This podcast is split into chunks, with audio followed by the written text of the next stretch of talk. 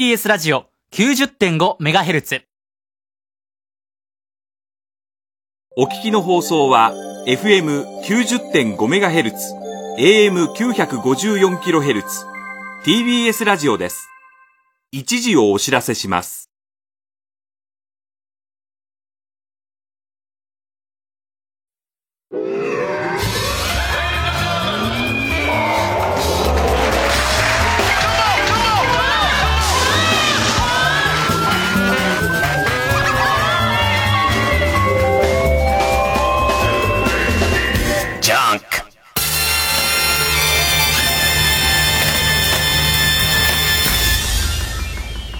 今週気づいたこと。まあ、気づいたことなくはないんだけど、いくつか喋れないことがあって、こう相手がいるから。だから、面白い話じゃないですね。基本的には、ええレジ袋どう思うぐらいです。3円 ?3 円。で、僕自体が家から、えーよし、コンビニ行こうとか、スーパーに行こうって言って出かけることがないんですよ。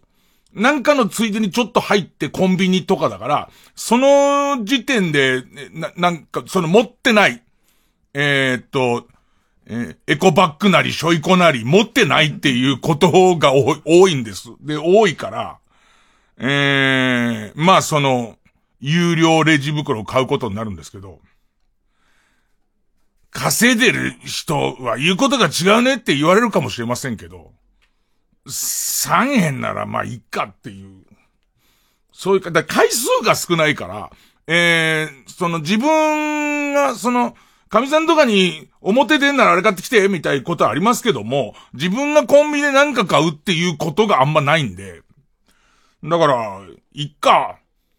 2、3円だしってなってて。嫌なのはその、えっ、と、いっぱい喋んなきゃなんないじゃないですか。今まで割とこう、無言で出してよろしくお願いしますぐらいでい良かったのが、もうその、えっ、と、レジ袋をどうしますか？みたいなことから始まり、えっ、と、なんとかカードを持ってますか？があり、で、さらには、支払いを、電子マネーにしたいから、スイカでお願いします？がありとか、もうだから、そういう服をもう着る。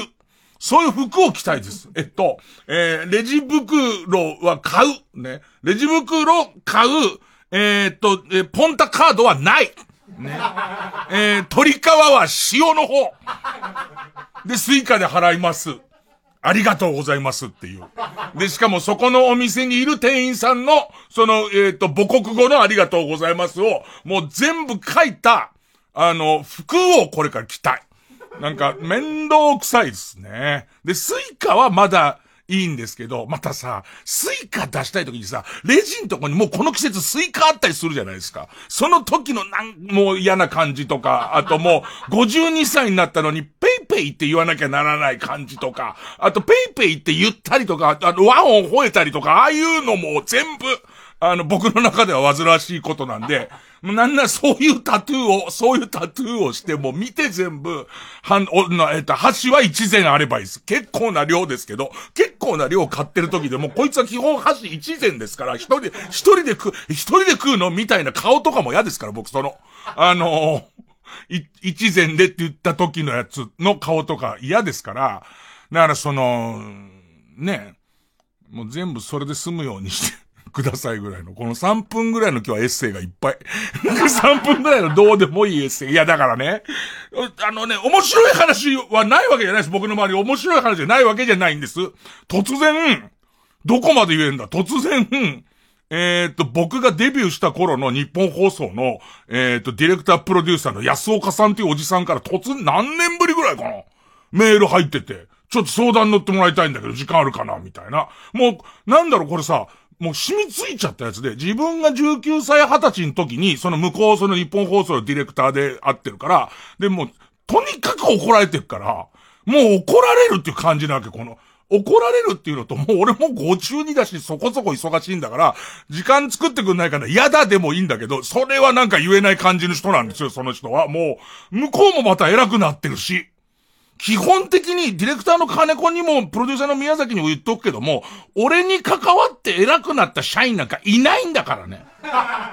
基本的には。だけど、この一人安岡さんっていう人だけが、後に日テレにヘッドハンティングされ、で、その、えー、っと、笑っちゃうのがさ、僕がまだ落語に席がある時代に、えー、っと、えー、っと、師匠に嘘ついて伊集院光っていう名前でデビューするのに関わってんのに、後に焦点のプロデューサーになるっていう、でいて、で、さらには今、日テレの系列会社の社長だから、まあまあその昔のことも含めて、ね。金子ディレクターは何の社長にもならないか大丈夫だから。ねねええで、えー、っと、今あの可愛い嫁さんをもらったのがピークですけど。はい。で、あのー、呼ばれてさ、で、なんか、い、行ったのよ。い、行って、お店行って、で、そこに、えー、そのね、安岡さんとしていろんな人を育ててる、育ててるだ、育ての親として、割と売れない頃から面倒を見てる人で、で、もう一つちょっとバンドの人がいて、で、いろいろ話したんだけど、もう、その、言えることは湯葉がうまかったことだけで、あと、なんかそこでなんかちょっと意気投合し、結局その、安岡さんのセッティングで意気投合して、こんなさなかに何って思う、ちょっとイベントやろうみたいな話になって、まあ、イベントやり、やります。ぐらいまでです。あと、えっと、何週間前に言った覚えてますかね？あの、80万使ったって話覚えてます？僕80万使って絶対後悔しますっていうのの、後悔が始まってます。もうすでに小出しの後悔が始まってんですけど、完全後悔の時にマックスの後悔で喋った方が小出しに後悔していくのって引きずりますから、もうすでにその80万で買ったもの、買ったものが家に、えー、届き始め、これ、違ったなっていう感じ。もうすでに出始め、出始めてんですけど、ね。あと、金の前で人間って変わるな、みたいなことがもう少し起き始めてるんですけど、これはまとめて言おうと思うんですけど、よくあること、これよくあること皆さん覚悟してくださいよ。ちょっとハードル上がってるじゃないですか。結局何も言わないことってすげえあります。結局このことは、ハードルのコントロールを間違えたっていうことで、もう、あのー、なんだかわからないみたい。一人なんか鬼の首を取ったようにメールに、あのー、あれでしょっていう落語、落語が、えっと、復帰することが決まって、おそらく80万で、紋付きを買ったんじゃないかみたいなことを書いて、それはわかりますぐらいのトーンで書いてますけど、紋付きだったら別に後悔しない。もっとどうでもいいものに80万円かけてますから。まあ、す、すでに、それの一部を見ただけで呆然自失としてますよね。で、こういうやつ言えないやついっぱいあるんで、あとは、えっ、ー、と、中日のキャッチャーが外国人の人出てきたねぐらいです。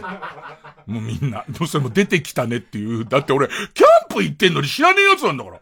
キャンプの頃、練習生だった中、中日ドラゴンズのキャッチャーって結構今年激戦で、このキャッチャー次第で決まるって言われてたから、俺キャッチャーにすげえ注目してたのよ、その、キャンプの時に。で、その時に、去年結構マスク被った加藤っていうのと、それから木下っていうのと、ドラフトで入ってきた、えっ、と、軍事って言ったかなこの三人が争ってて、ちょっとカツラって出遅れてるな、みたいな、す、すっごい熱心に見てたのに一切気づかなかったやつが、あの、急に、で、キャンプの時背番号205だったやつだよ。205、ちょっとふざけてたやつだ、ある意味。育成選手だったやつが、急にデビューし、何十年ぶりかにキャッチャーとして先発出場して、3安打打つわ、なんか盗塁刺すわ、みたいな。すげえな、みたいな。それ以上情報とかないですよ。普通の、普通のなん、なんですかね。あの、えー、っと、スポーツ新聞の中の端っこの方の集音マイクみたいなとこあるじゃん。あれぐらいの、あれぐらいの小粒の話のみです。あと、九州の人雨大変だと思いますね。なんか、なんかあればニュースとか入ってくると思いますけど、基本的にはいつもにも増して具にもつかない話をすることをちょっと許してねという。えー、じゃあやります。月曜ジャンク伊集院光る深夜のバカ力。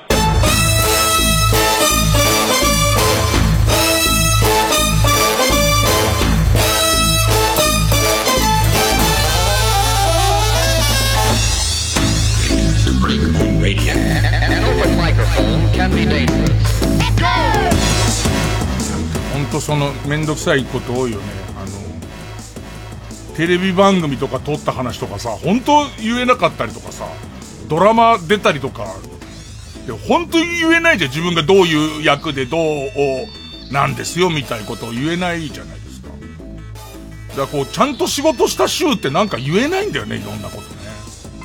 そうそう、それ抜いてっちゃうと、本当に普通のおじさんがテレビ見た話になるじゃん。みんな M どうだったみたいな。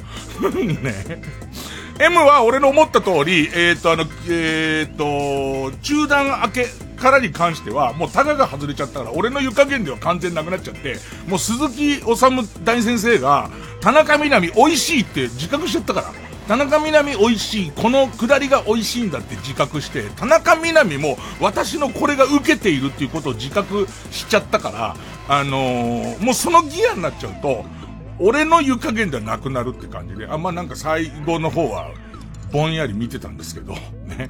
まあまあ、それでいいんならいいです、みたいな。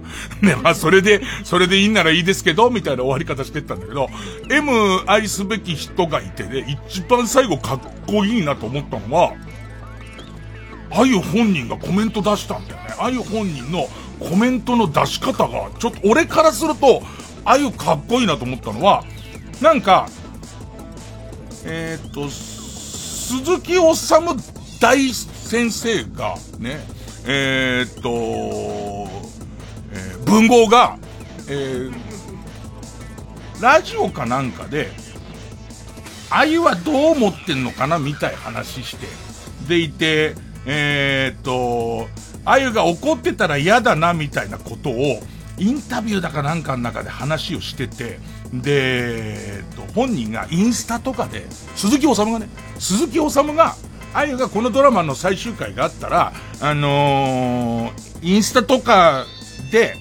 えー、このドラマ最低だけど最高とか書いてくれたらいいなみたいなことを言ったのを受けて終わったところであゆは、このドラマは、えー、っと、最低で最高で大嫌いで大好きでしたみたいな書いて、そこあえて言うのあゆすげえな、みたいな。で、今だから言えるけども、あの主役の子にはこの風格は一生出せないっていう、そのことは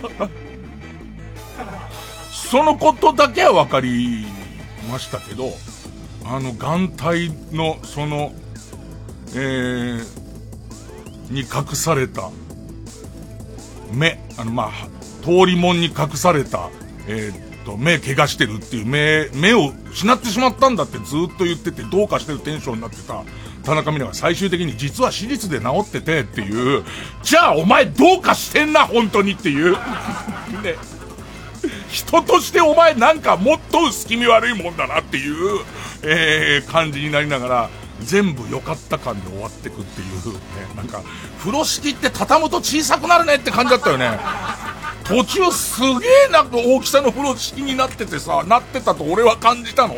感じたんだけれども、もう、高島正信さんとかも、この人、あ、もう鬼人も鬼人の人だなと思ったら最後小さなコンパクトな風呂敷に、多分3円払うのが嫌だからいつも持ち歩いてんだと思うんだけど、すげえコンパクトな風呂敷に、こう、えー、畳まれた感じとかですね。でも思ったのは、ちょっと思ったのは、半分シャレで言って、本当のことだって半分シャレで言ってたのが、M 愛すべき人がいて、僕はドラマをあんま見ないから、今シーズン見てるドラマは、M 愛すべき人がいてとキリンが来るだったんですけど、で、その、キリンが来るとかも結局ああいうことじゃん。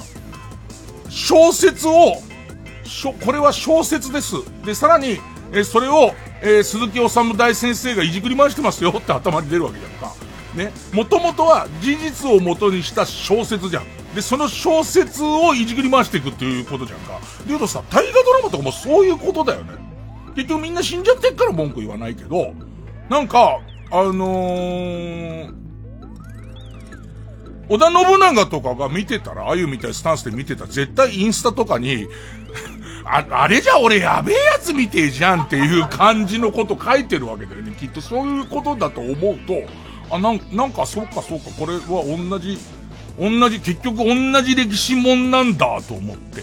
坂本龍馬っていう人の事実と、坂本龍、司馬遼太郎先生が書いた坂本龍馬っていうキャラクターと、もう分けることはできなくなってて、で、さらには、それに史実、そこは違うんじゃねえのってみんな言ったりとか、それからあと、そのドラマとしての、えー、っと、うちの役者はここまでできるみたいなのあるじゃん。セゴドンがどうだったのかっていうことはあんまわかんない。わかんないこともいっぱいあるけど、セゴドン書いた人の感じと、えっ、ー、と、事実と、それからあと、なんかその役者のやれる技量の問題で、わかんない、ホリプロからしたら、うとうちの、あの、役者に金玉出させることはできないんで、本当は、セゴドンは金玉が伸びちゃってたはずなんでかいはずなんですけど無理ですよ、みたいな、あんま金玉でかい描写なかったりとか、そういう感じなのかな、つって。ね。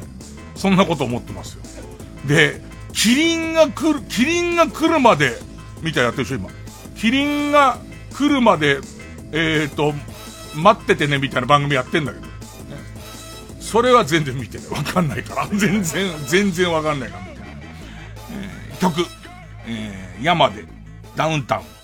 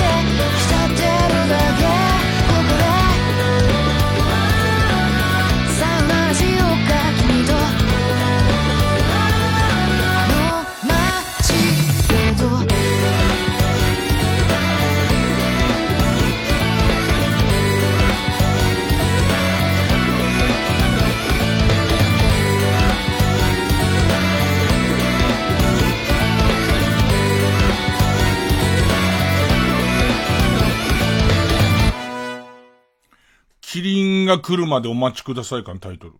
それの司会が、キリンの川島くんっていう超面白いやつ。超面白いやつ NHK 来たわと思って。見てないんですよ。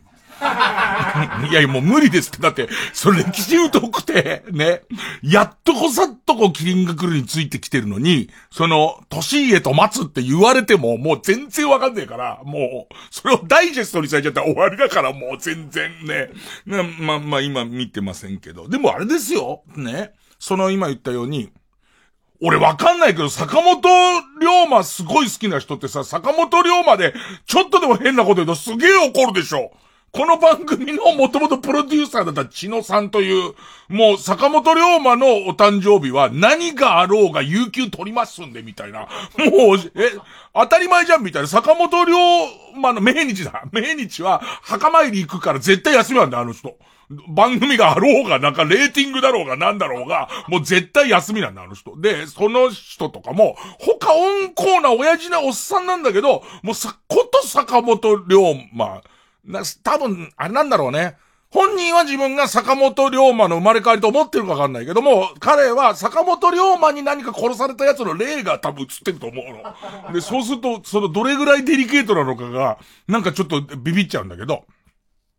要はその司馬遼太郎先生が書いた司馬遼太郎さんの思う坂本龍馬、それはね、すごい取材もしてるんだろうけども、味付けはあるわけじゃんか。でいて、それは、史実とは少し違うわけでしょだって史実はまあわかんないっちゃわかんないし、後から新発見とかもあったりとかするし、捉え方とかもいっぱいあるわけでしょで、そうするとさ、これさ、あのー、浜崎あゆみが今後大河になる時ですよ。今後浜崎あゆみが大河になる時に、この M から始まっちゃってるから、そうするとあのー、えー、田中みな実とかも実在したことになってくるし、その辺が大変大変かなっていうのを今僕はそれを心配してますんでジャンク。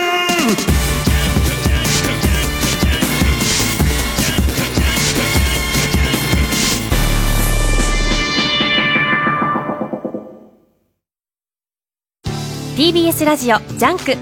この時間は小学館中外製薬マルハニチロ伊藤園ホテルズ他各社の提供でお送りします。600万部突破のコミックス空母息吹完結13種発売。尖閣をめぐる戦闘の結末はそして新シリーズ開幕北極海での覇権争いに新たな主人公が立ち向かう。空母息吹グレートゲーム第1週発売。小学館。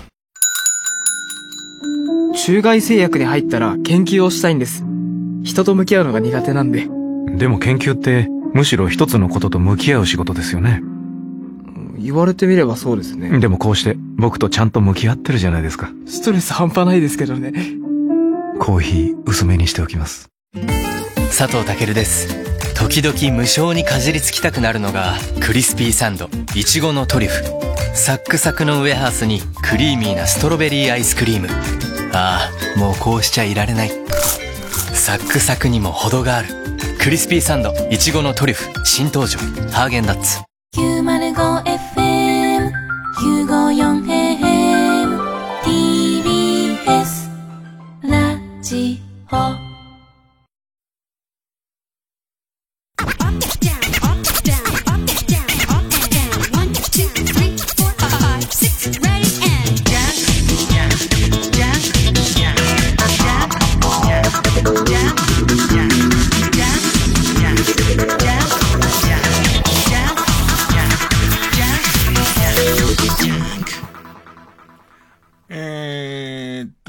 まあ、今日細切れですけど、予想、予想してた、恐れてたことが起きたなと思ったのは、えー、プロ野球。プロ野球、まだ観客入ってないけど、マイクが拾ってる声が結構やばい。あのー、広島の相沢っていうキャッチャーがデッドボールぶつけられた時の、広島ベンチからやばい、また、広島っていう、俺たち広島弁がちょっと怖いって感じちゃうっていうのがあるのかもしんないんだけれども、何当と、当てとるんじゃボケこら。っていう、ね、本当に。これ控えめに言ってるよね。俺結構控えめに言ってぶつかった後の、なんつってんのかな。西武戦でも、オリックスの山本っていうもう日本を背負って立つようなピッチャーが突然乱れて、3人1イニングデッドボール出したんだけど、なんか西武の選手にぶつけちゃったんだけど、それはもう結構、ふざけんなとか、ヤジは飛んでるものの、なんかこう、スポーツの中に出てくるヤジの一個の感じだったんだけど、広島やっぱちょっと、ぶつかった時のざわめきな、オラオラオラ!っていう感じからの、何当てとんじゃボケこらん、じゃが怖えのかな？出てんなと思って。で、だからあれがおそらく、その1000だ2000だっていう単位の観客で来た時に、観客から来るやつは、もっとやばいの俺来ると思うんだよね。で、相変わらずマイクの数が多いことを自慢げにすごく言ってるのと、やっぱそれも、こう、記者席、あの、アナウンス席笑い起こってんだけど、俺笑いことじゃないことが俺はちょっと起きる、起きる感っていうのが、うん、思う。なんかその、その、野球のお客さんがすごい少なかった、パリーグの特に野球のお客さんがすごい少なかった頃っていうのは、逆に言うとパリーグって中継されてないよ、生で。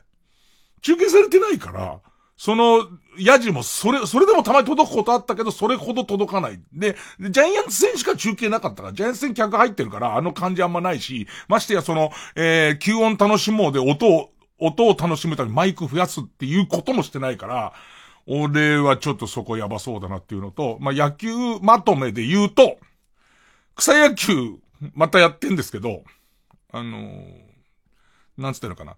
監督、よく言うのは、監督、コーチよりベンチワークで、えー、っと、勝てる試合ってすごい少ないんですよ。で、ベンチワークで落とす星っていうのがないチームが強いんですけど、これでもね、すげえ接戦で、で、今回はすごい投手戦で7回まで2対2で、7回の裏うちの攻撃だったのね。それでいて、えー、っと、2アウトランナー2塁で、サヨナラのチャンスで、で、うちの4番バッターが打席入ってるわけ。でいて、いつもと違う球場でやってるってことなんだけど、俺そこで、若手が三塁コーチにいたのを、このランナー二塁を回すかどうかってことがあるんで、俺が責任取るよっつって、俺がわざわざそこからタイムもかけて、三塁コーチに行ったの。ね。それで、みんなにその時、俺も俺で、そ、こんな、その、偉そうに話をしてるものの、えー、っと、いや、プレッシャーかかるから、ベンチにいるみんなに、俺、ヒットだったら、抜けたら、なんやの間抜けたら全部回すよ。多少無理してでも回すから。っていう宣言をして、ね、行ってくるわ、つって、タイムかけて三塁コーチに行ったの。そしたら、うちの、その、4番バッターのカイ君が、すごい当たりで、その、セカンドショート一歩も動けないような当たりで、ピッチャーの横、キュンって抜いてく、センター前ヒット打ったの。で、俺も必死になって手ちぎれるほど手回してるわけ。なんだかわかんないけど、投げられないのに手回すの全然大丈夫なのね、肩。で、ぐるぐる回、回してて。で、声も出すから、その、走ってくるランナー見ながら、丸々って言ってんじゃん。そしたら、ちょっとボールから目を離した瞬間に、あの、センターが前、向こうのセンター、守備のセンターが、こう、走って前出てくる手前に、向かいの球場のセンターがいる。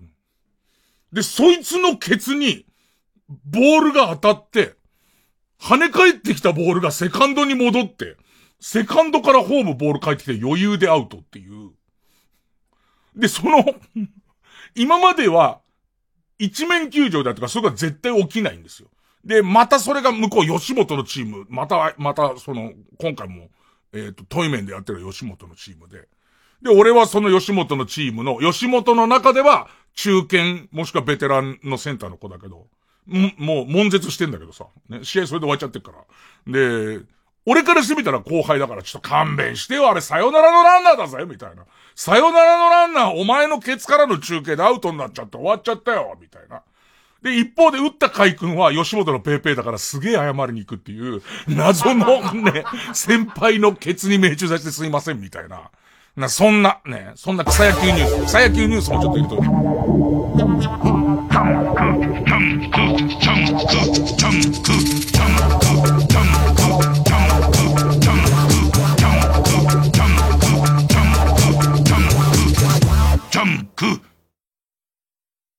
長旅の不節制がたたったマルハニチーロドクターマリンヘルスによって運び込まれた研究所で本物の愛を知る次回パイレーツマルハニチーロ。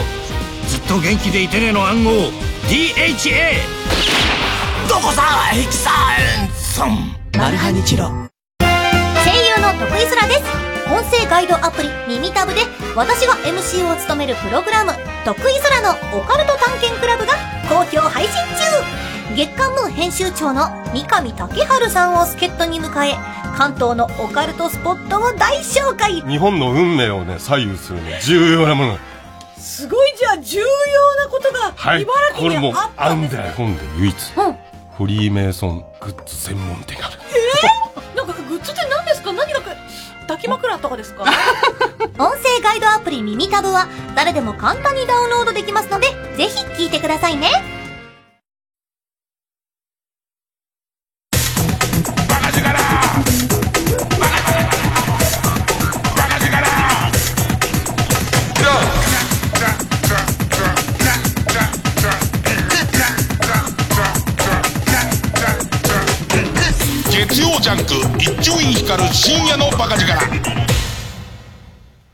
ドラマの収録とかも相当苦労してるみたいだね。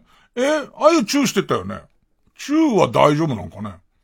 一番ダメそうだけど、俺は思うんだけど、あのー、もう離島もの、ドクターコトーとか、ドクターコトーとか、ドクターモローの島とか、離島もののドラマを、もう全員 PCR 検査をもう全員して、で、もう離島で暮らすっていうのどう？あ、もう全員クランクインからクランプアクランクアップまで、俳優も、そのメイクさんもカメラマンももう全員 PCR 検査やって、で、もうおん、同じとこでずっとって暮らして、あなんかよくわかんないけど、その2週間なり2週間とか経ったところで、あの、それまでずっと独自でもう稽古すればいいじゃん。本読んで、えー台本読んで、で、もう感染した人誰もいないなっていうところの用意どんで、もうそこのずっともう島で撮るっていう。で、えっと、ただ問題は、問題は、なんかこう、ストレスは溜まるじゃん、絶対。そこでずっとその社会で暮らすから。で急に力関係おかしくなっちゃって、メイクさんとかが、残り少ないファンデーションを持っているっていう。で、こうちょっとすごい権力のトップに上り詰めちゃう。やめてもいいんですけど、みたいな。塗らなくてもいいんですけど、みたいなこととか、そういう、やつが出てきたりとか、あとさ、そのさ、その島の中で、役、役として偉いっていう、ペーペーのやつが、ちょっとおかしくなっていく感じっていう。お前は別に、本当の村長ではない、ただの、おっさんの、結構おっさんのエキストラのほぼほぼやることのない村長さんでも、い、いてやることがないから、役作りでどんどん村長さんになっていっちゃうと思うの。で、そうすると、えっと、副村長に対して辛く当たるようになったりとか、その、軍物とかだと、もうその、将軍みたいな役のやつが絶対強くなっちゃうじゃんか。ね。地獄の目視録みたいな、ああいうの撮ってると、その、ジャングルの中の誰とも接触しないところで全員ロケ隊も全部検査してやってると、あれ、お前なんでもねえやつなんだけどっていうやつがもうなっちゃうとかっていう、てかそれを撮れよ、面白いから。そのドキュメンタリーをすごい撮りたいよね。あの、カメラを止めるなみたいなやつもさ、結局のとこ、と、密集して生活してたらそれ以外の外の群衆とかいないわけだから、あれもメンバー全員、えー、その、PCR 検査して合宿しながら、一個のビルの中で撮っちゃえば絶対撮れるじゃんか。だけど誰が監督かわかんなくなっちゃうよね。もう本当の監督とカメラを止めるなの役の中の監督がいるから、もうさっぱりわかんなくなっちゃうんじゃねえかっていう。で、そういう観点で見てたら、その、キリンが止まっちゃいました。で、M がちょっと飽きちゃいましたの中で、俺が Hulu で見てる、えー、ザ・ヘッドっていうのが、あって思うぐらい南極で撮ってるから、南極とされてる場所で撮ってるから、南極かどうかわかんないけど、南極とされてる場所で撮ってるから、誰とも会わないんだよね。誰とも会わなくて撮れるから、きっとああいうさ、密室劇みたいなやつを、次から次へ撮ってけば、なんとなくこう、できんじゃねえかなと。月曜ジャンク、伊集院光深夜のバカ力。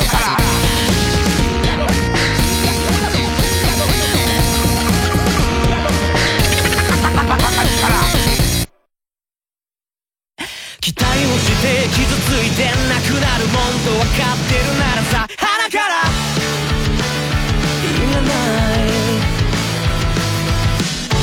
ここでミセスグリーンアップルの「スターダム」をお聴きください。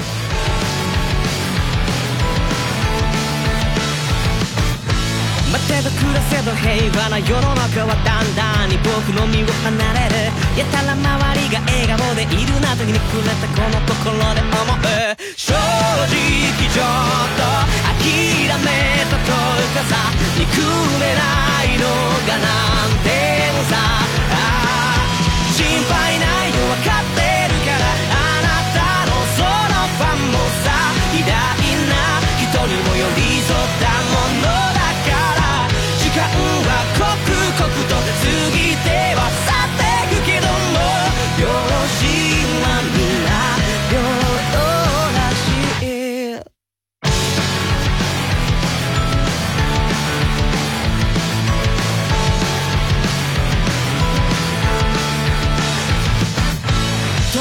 にもかくにも理想の世の中は人に愛想をよくせず込まれならばこちらも FM954 ラジ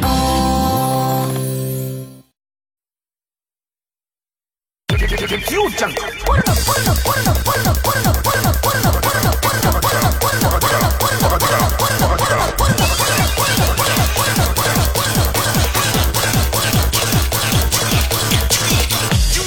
深夜のバカ力そんなさなか、その若手とかに話聞くと、M1 の予選が始まんじゃねえのみたいな。で、大変らしいよ、やっぱり。一回戦は VTR にしようかとか、あとお客さんどうしようかみたいなことがまだ全然決まらなくて、その、えっ、と、まさに舞台の上を、アクリル板入れんの入れねえのみたいな話で。で、センターマイクインのインネーの問題みたいのが起きてるって言ってたね。あのさ、センターマイクって、今時センターマイクってと思うじゃん。ね。要その、いい形形式美として、普通にさ、あのーワイヤレスで良さそうなもんだけど、まあ、漫才ってなると、漫才ってものにはセンターマイクが必ずあって、で、えっと、あれ、ハリボテだったりもするよね。ハリボテだったりするとこも結構あるんだけども、あれ、いらなくないみたいな。あそこに飛沫がついて、しかも中間の本来アクリル板置いてあるべき場所にあるんだから。でもやっぱり漫才っていうものはあれがないとダメだっていう人も結構多くてっていう話だね。さすがにそうだよ。古典落語の新人、新人演芸コンクール古典落語の部でみんなスウェットってわけいかないもんね。動き、動きやすいしっていう、ね。動きやすいし、ほら、あの、すぐ洗濯できるから、ちゃんとした和服だと洗濯できねえから、スウェットにしようかったら、それはみんな、それを若手が言ったら多分師匠たちすげえ怒るもんね。ダメに決まってんだろっていう、みんなビニールで、ビニールで着物作ったら怒るもんね。この方がすぐに消毒液かけやすいからっつったって、それは怒っちゃうもんね。まあ、お笑いも変わってくんだろうね。前もちょっと言いましたけども、昔さ、公開収録の番組にさ、何の書いてた笑い屋って、いわゆる笑い屋っていう、その、なるべく笑うことでコントとかを盛り上げる人いいてさ、で、もう、ああいう人をみんな養成するって、もうみんな交代ある人だけで、もう集めて全員養成して、でいて、あの、ゲラゲラ笑うシステムとかをやってかないと、難しいんだよね。で、その自分が今回、その、すこれまた、どこまで行っていいか、まだ全然踏み込み方わからず言ってるけど、まだ企画段階だけど、ちょっとこう、手伝おうっていうか、おじゃあちょっとお手伝いしましょうかって言ってるのが、ロックバンドのライブなんだ。この、このご時世にロックバンドのライ、俺ロックバンドのライブに出ようかっていう ね、ええことに今なりそうなんだけど、どう盛り上がればいい？みたいな。なんかちょっと面白かったのは、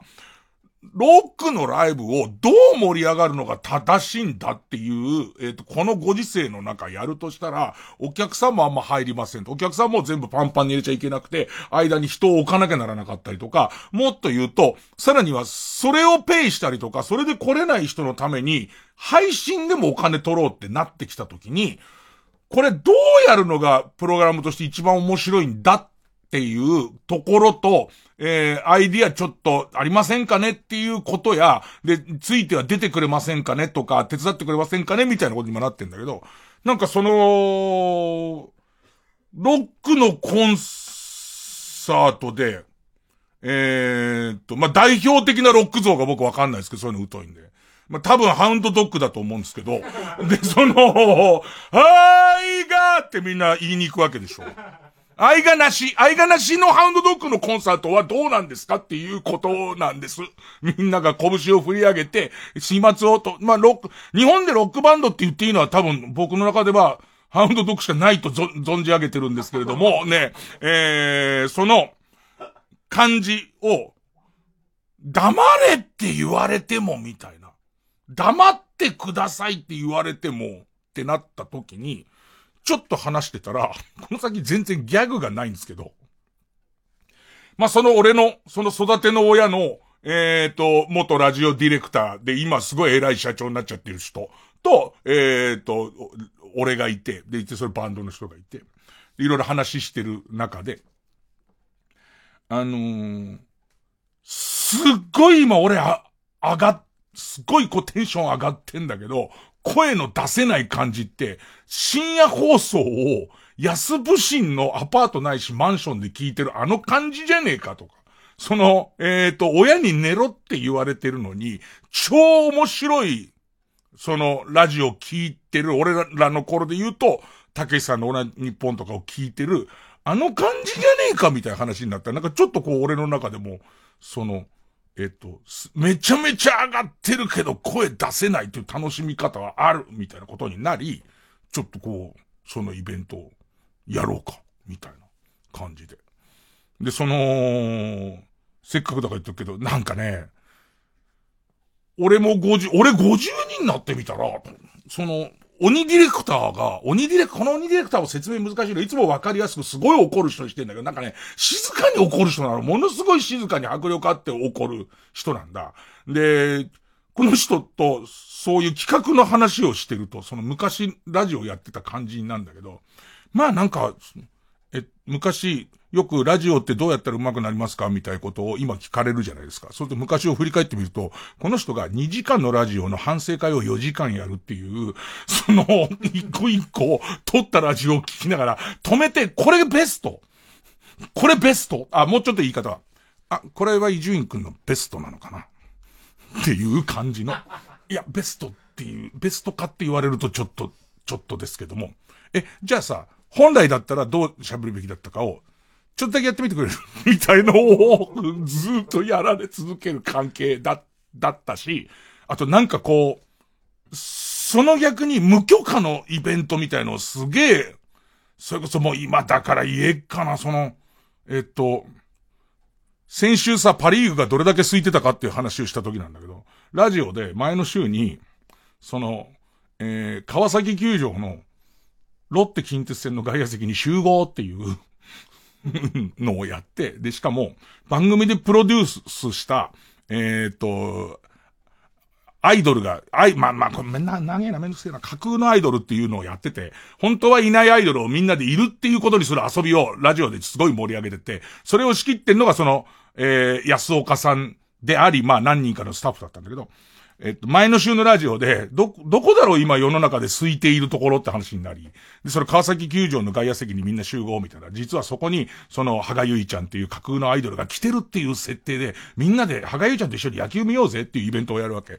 で、そしたら、みんながもう嬉しくなっちゃって、で、その、羽賀ゆいちゃんの歌に合わせて、踊り始めちゃうわけ。お、お、お、踊り手拍子しってなってきちゃうわけ。で、それは野球、無許可だから、球場側に怒られたりとかするときに、全部その安岡さんっていう人が追ってくれて、あの、追ってくれてっていうか、まあなんとか謝ったりとかいろんなことしてくれる人だったけど、次に今度こういうことやりたいみたいなこと言っても全部やらせてくれる人なんだけど、思えば、年齢って6歳ぐらいしか変わんないんだよね。だから、なんか、その感じとか面白かった。お、お互い、あの頃、えー、自分が二十歳の頃に26ぐらいでああいうことの全責任を負ってくれてる人だったんだなと思ったりとか、で、今こうやって見てると、あんま年変わんねえんだな、みたいな。52と58はそんな変わんないじゃん。変わんねえんだな、みたいのを、しみじみ思ったりとか、ちょっとなんかこう、えー、まとまりがつかなくなったから CM でいいです。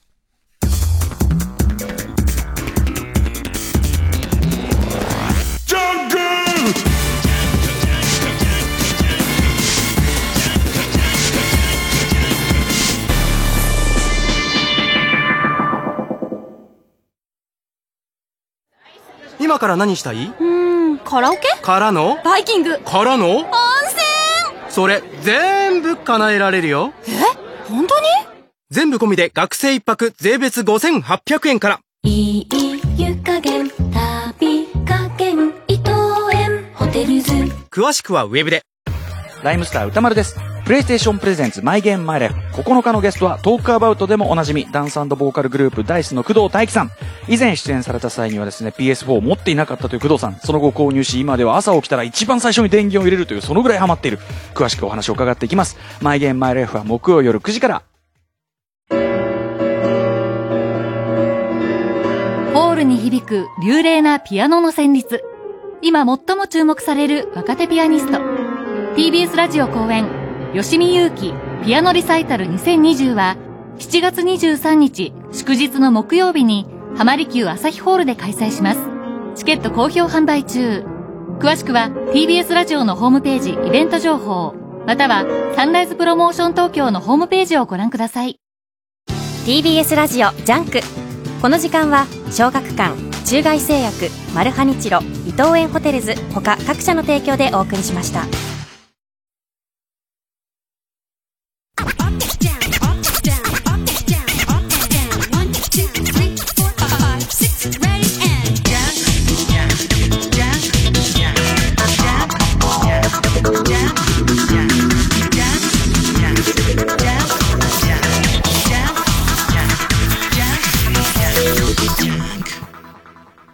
暮らしの裏ヒント手帳。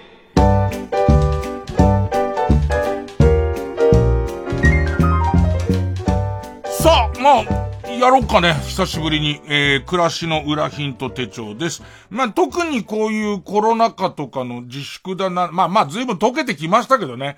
なん、なんか騒いじゃいけないみたいな時は生活日々つまんなくなりますけれども、えー、ちょっとスパイスを一つ足すだけで楽しくなるんじゃないですかというコーナーです。え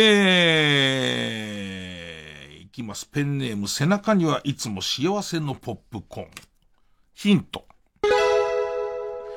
芸能人との匂わせ写真を SNS に投稿してみましょう。同じ皿を買い、投稿してすぐに同じ料理を作って写真を上げたり、壁紙やベッドも同じものに変えて、夢みたいとか投稿してみましょう。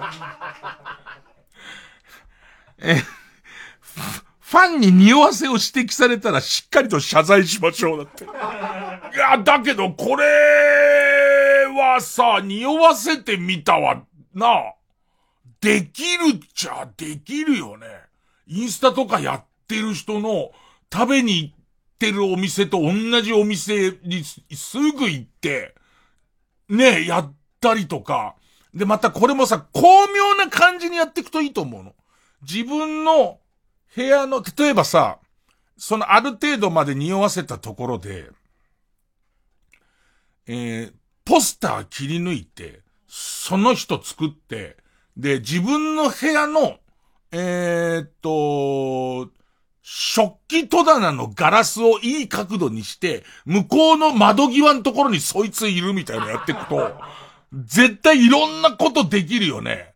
俺、俺と匂わしていこうかな。急に、あ、もう自作自演なんか全然できるよ。自分の行くお店分かってるわけだから、角度変えて、なんかそれ入れていけば、L サイズ専門店とか、そういう特徴的なところと、架空の俺と付き合ってる愛人作ってったら、できんね。また架空かよ、お前。歯がゆいから何年経ってんだよ。ねえ、その架空が好きだな、俺は。ねえ。いや、だけど、ちょっとゾクゾクするよね。それを鬼の首取ったように指摘してくる。でもね、これね、恐ろしいのは、この先恐ろしいのは、もう世の中がわけわかんなくなってるから、ね。俺がそれをやったとするじゃん。よっぽどちゃんとやらないと、いや、本当に不倫してるのを、そういうことでごまかしてんじゃねえかっていう人が、そこをなんとか、なんていうの、もう、聞く耳持たねえじゃん。それを、すっごい巧妙な陰謀説作っちゃった人は、意外に事実はつまんないっていう悪ふざけだっていうことが分かったところで、絶対にこう許してくれないっていうか、あ、なんだよ、やられたよ、伊集院に、みたいな笑いには絶対なん、なんないじゃんか。怖え俺もうだって、歯がゆる時代で嫌、嫌な目にもいっぱいあってんだから。ね、嫌な目にもすげえあってんだ。思い出せっつうの。えー、続いていきます。ペンネーム、焼き砂一郎。ヒント。カワウソが、カワウソが餌の魚を食べる動画を検索して。はい。食べますよね。むしゃむしゃむしゃむしゃっていきますよね、あいつね。なんか、あの、あ、あゆみてやつから口細みてえなやつからなんか、上手に手で持って、もりもりもりもりもりもりもりっていきますよね。カワウソが餌の魚を食べる動画を検索して、その魚を、まあ、しばらく見てね。しばらく見てから、その魚を想像の中で、自分のおちんちんに変えてみよう。ゾッとしますよって書いてある。いいね、僕の中でこれちょっとヒント具長って呼んでるんですけど、なんかこう暮らしの中にヒントをちょっとくれる感じなんですけど、あいつ、確かにさ、カワウソすげえ可愛い顔してるけど、あの頭から魚行った時の、魚の血の出方っていうのかな、噛みちぎり方っていうのかな、結構だよね。うわーうわ、今日夜寝る前にやってみ。するとこう一旦カワウソを見て最初可愛いからの、もぐもぐもぐって、痛い痛い痛い痛い痛いって言って。みんな、みんななんか持ってんね、こういう生活になんていうのかな？生活に対するスパイスを。スパイス持ってんね、みんなね。うーん。えー、ペンネーム、リンシャン解放区。ヒント。職場で使っている真新しいトイレットペーパーにマジックでライバル企業の名前を書いてみよう。たちまち、えー？企業スパイの気分が味わえます。TBS のトイレに、横に日本放送って書いてる、そのトイレットペーパーをいった置いて、でいて、それを見ながらうんこをしてると、侵入してるっていう感じになんかなるっていうことね。えーホワイトハウスとかね。ね。ホワイトハウスとかを、ね、つく、作る、作るじゃない、国連とか。ね。でもちょっと待って。国連、ケチくさいね。書いてんだ、国連なのに。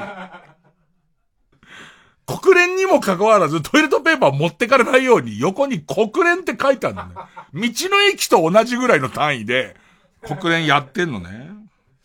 えー、ペンネーム釧路ダンディ。ヒント。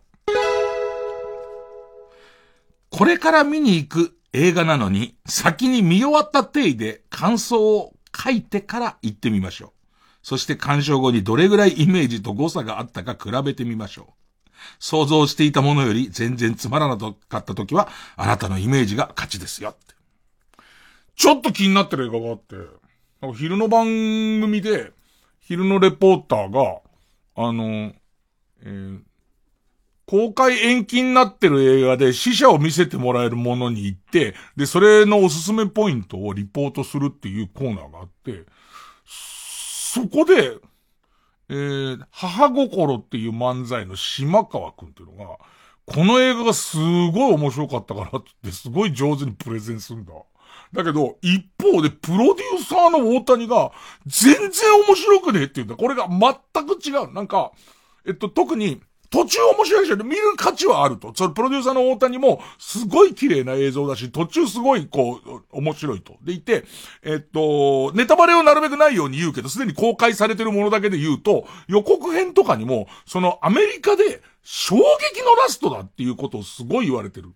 もうすでに公開したところでは、これはもう衝撃のラストなんだってのガンガン押されてるわけ。でいて、その母心の島川は、この映画のラストは本当に衝撃っていうにもほどが、今まで自分が見た映画の中のどれとも似てなくて、衝撃だって言うんだけど、プロデューサーの大谷は、あれはないっていうのね。で、もうこのとあれはねえよっていう話なんだ。で、それ、見たくねなんか。ね。で、どう思うのかで、なんか話自体は、フランスだかイタリアのすげえ年取った女優が、その、えっ、ー、と、自分の遺族に就活としてちょっとみんな遺族集まってって言って、なんか山の上にいるらしい。その山の上にいると。で、その山にどんどんその遺族っていうか、えっ、ー、と、自分の子供だとか、その結婚相手とか孫とかそういう人が、ちょっとずつ集結してくるみたいな。で、最後に、その衝撃のラストで、衝撃のラストをプロデューサーと、その、えー、若手が、全く違う表現をしてるのね。俺これ最初感想文書いてから、感想文書いてから行こうかな。そう。それから、じゃあもう一個ぐらいいけますかね。えー、ペンネームデテチ。ヒント。路上で寝ている酔っ払いを見たら、あれは寝ている間に、夢が叶って人間になれた猫ちゃんだと思ってみよう。そっかだらしねえ親父だなって思っちゃダメなのね。あれ、夢が、おめでとう、夢が叶ったんだっていう。神秘臭い世の中が魔法とファンタジーの世界になるでしょうっていう。おじさんとかもね、そんな限られた時間だろうから。人間になってられるのは、起きて起きてっていう時にも、起き、あ、邪魔だからとはならないもんね。猫ちゃん、ね、猫ちゃん時間ないからっていうね、こんなとこで寝てる場合じゃないよつって起こしてあげることができるんで。えー、ヒント、えー、っと、何かちょっとした、えー、暮らしに潤いを与えるヒントを思いついた方はどんどん送ってください。お待ちしております。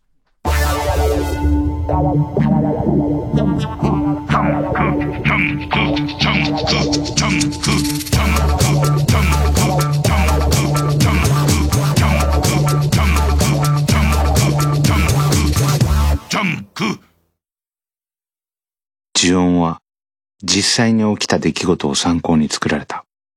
それらの出来事は、ある一軒の家に端を発していることが分かった。だが、実際に起きた出来事は、映画よりもはるかに恐ろしいものだったのだ。この前、俺変な家行っちゃったんだよ。そこ行っちゃいけなかったんだ。シリーズ初のドラマ化、呪音、呪いの家。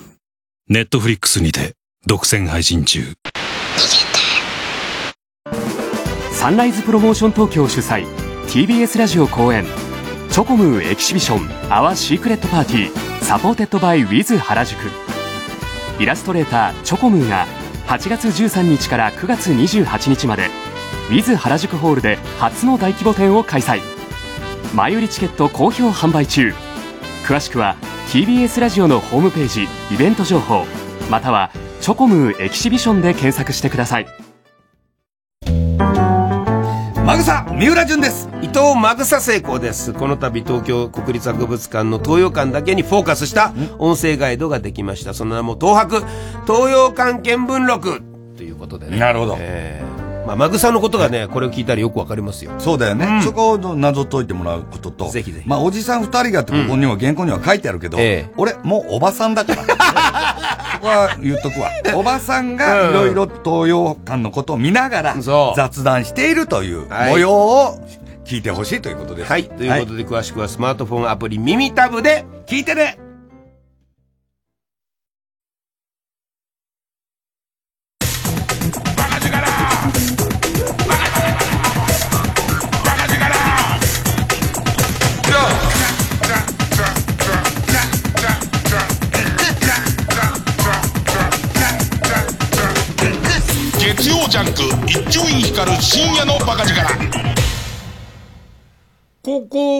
野球始まったね。あれさ、とりあえず今その各都道府県でその県の一番みたいのを、まあ一応決めてるじゃないですか。で、なんかトップになった同士が良かったらそれも隣に国取りゲームみたいにやっていけばいいのにね。その、東東京と西東京で一応、その、えー、甲子園出るときは、東東京のトップも、西東京のトップも甲子園行くけど、今回は甲子園がないから、東東京代表対西東京代表で東京一を決めるって言ってた。ね。そしたらさ、ちょっとさ、まあ、今さ、東京から神奈川行かないで埼玉行かないでの状態だからダメだけど、ちょっとさ、小出しにやってみてさ。で、あの、化粧終わったねなんてなって、まだいけっかつって。今の様子だったらいけんじゃねえのっつったら、えー、っと、やるよ神奈川なんつって。で、ちょっとずつ、陣取りゲームみたいにして、信長の野望みたいにして、すごい関東一になったよねとか、それからちょっと向こう側の方染み出してってみるみたいので、やってったらダメなのかね。で、いろいろみんな工夫してんだけど、で、根っこのとこは甲子園好きだから、そんなにふざけないけど、あのー、青森かな？青森かなんかがクラウドファンディングで、あのー、甲子園行きたかった子たちがいっぱいいると。で、青森市営球場みたいとこの土をお金集めて、甲子園の土にしようっていう。マジで。で、その甲子園の土を、その阪神園芸かなんかから買って、敷き詰めましょうっていう。で、いて甲子園には行けないかったけども、みんな甲子園の土の上でプレイししたっていうことにするって言って、頑張ってるらしいんだけど、どう？っていうか、それは鳥取の土なんじゃないの？その、甲子園に一旦引いてる。いや、俺さ、ちょっとさ、あんまそういう意見言わない、みんな言わなくていいことになっちゃってるからさ、あの、キーホルダーで甲子園の土みんなにあげましょうみたいなやつも、俺の、少なくとも高校生時代の俺は、下手すらすぐメルカリ行ってるね。あの、なんつうのかな。えー、っと、またギャグちょっと減っていい？ね減っていい甲子園の話でも何でも、えっ、と、結局のところ、えー、っと、甲子園愛好者とプロ野球選手で話すると、もう甲子園行ったとか、甲子園っていうものが見えてる人の話じゃん。の意見になるじゃん。でも自分が高校野球やった時なんて、夢にも甲子園に行けるなんて思ってないし、その可能性なんかないから、その感じとちょっと違うんだよね。で、その、行く予定もなくて、えー、行けるわけもなかった甲子園の土って、キーホルダーでいるってなってくると、俺は多分そんなにいらなかった気がする。あのね、で、人、それぞれ温度が違うからわかんないけど、自分だったら最後の試合はやり、どこ、それは別にどこでもいいの。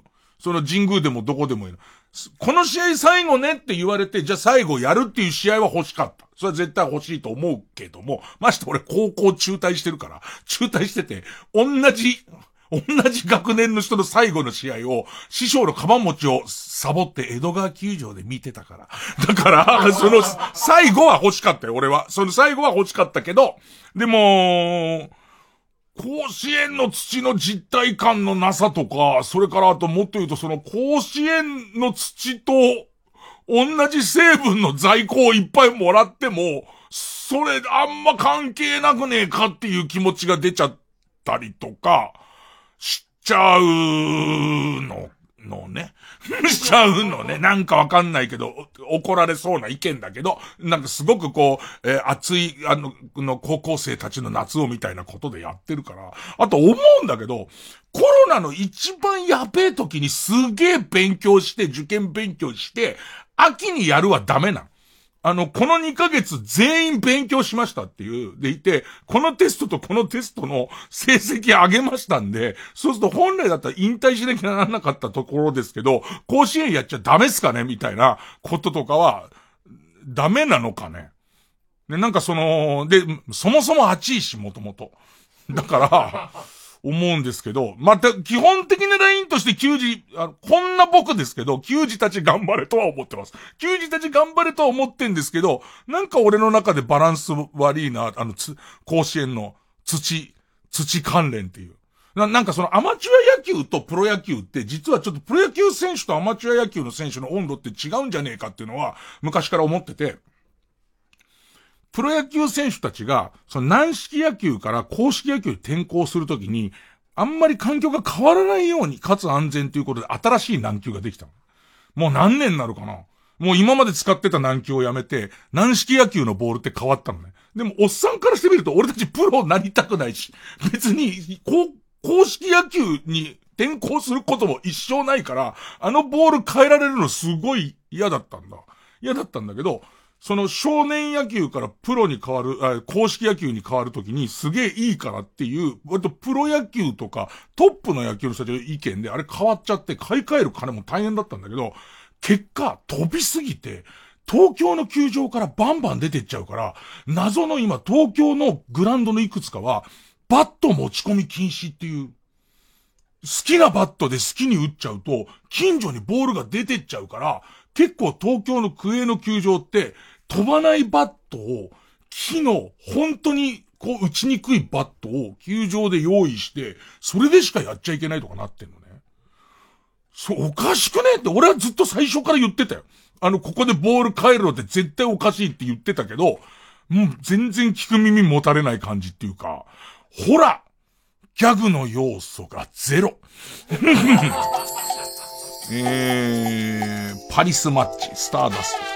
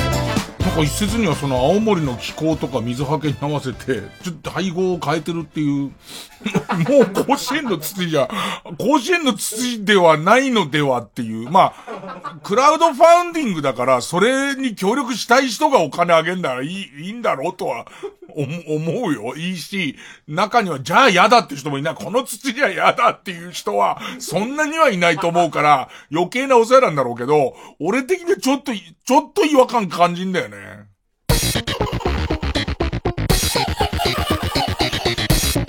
曜ジャンク伊集院光深夜の馬鹿力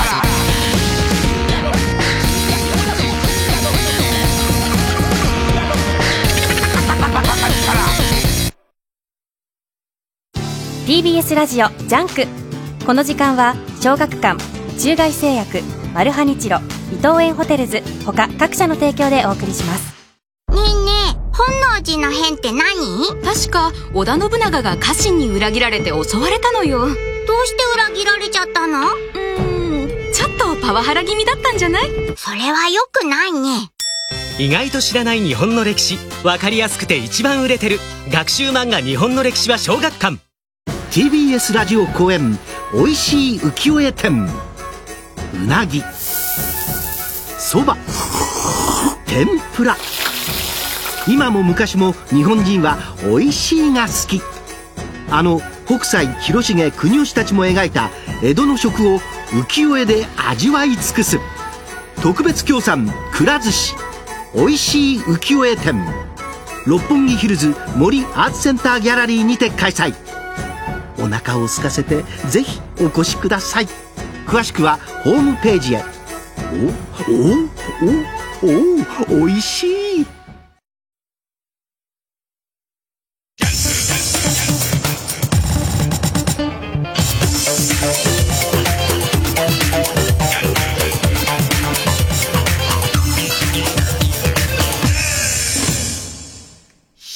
勝ち抜きカルタ合戦会。あいつの頭はゆえよでも同じクラウドファンディングするんだったらじゃあ青森県代表の子をえっ、とバスで甲子園球場借りて連れてって代表の子だけはそこで練習できるとかの方が良くない？ま りちゃんとしたこと言わない方がいいけど。そんなにちゃんとしたこと、ちゃんとしてるか？まあまあまあ、そんな、そんな。さあ、えー、いきます。えー、新勝ち抜きカルタ合戦会は番組オリジナルのカルタを作ろうというコーナーです。えー、毎回2つのテーマのカルタが戦って、生放送で番組を聞いている皆さんからのメール投票で勝敗を決めます。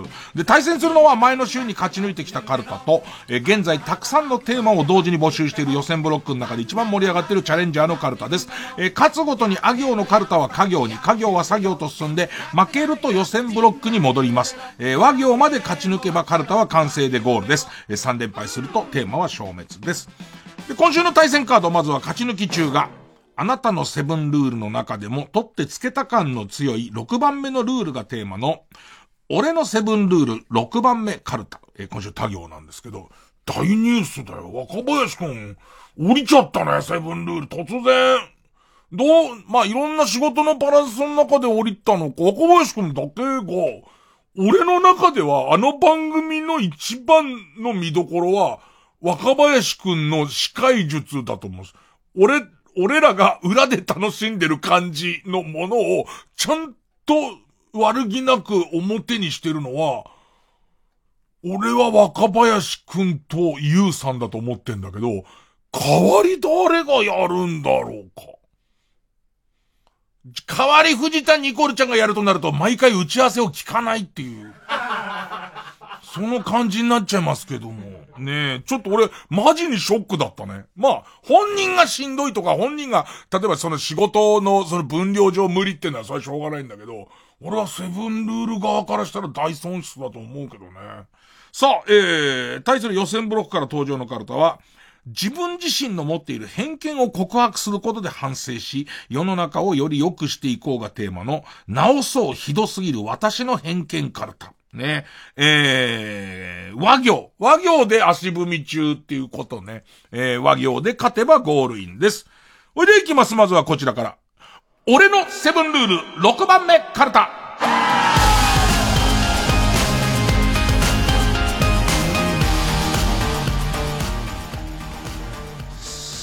他行ですね。ペンネーム、じゃがやまりこ、た。高橋ジョージに印税が入るのは尺なので、労働カラオケで歌うときはアカペラで。好きなの労働を歌おうと思うぐらいは好きなのかっていう話なんですけどね。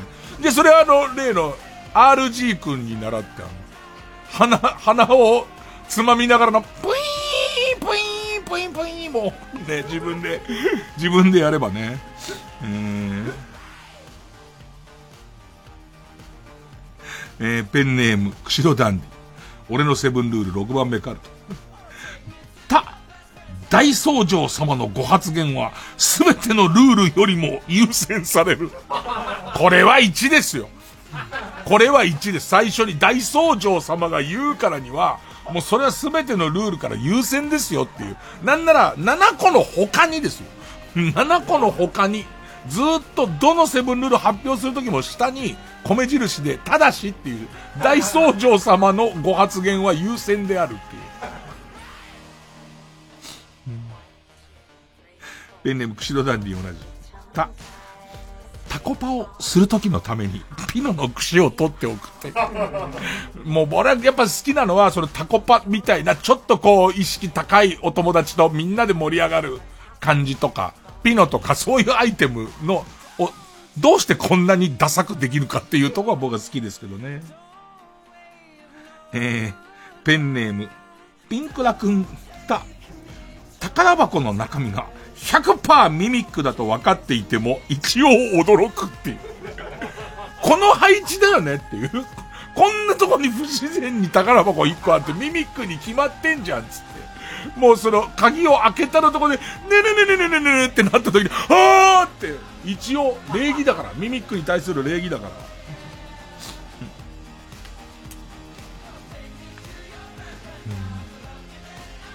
ペンネーム BJ サトル。た。誰かがカラオケで、君はバラより美しいを歌い出したら、最後の、川あったの寸前で、リモコンの操作を間違えたふりをして曲を止める。タララララララララっていうか、ごめん、ごめんごめんごめん。ごめんごめんごめんごめんごめん。あ、このボタン、あ、ごめんって言うか。もう一回歌う？もう一回歌う？つって。いい、いい、いいっていう。いい、いい。あ、ほんといいの？じゃ、じゃあ俺歌っていい？ぽえー、ぽえー、入れねえんだ、また。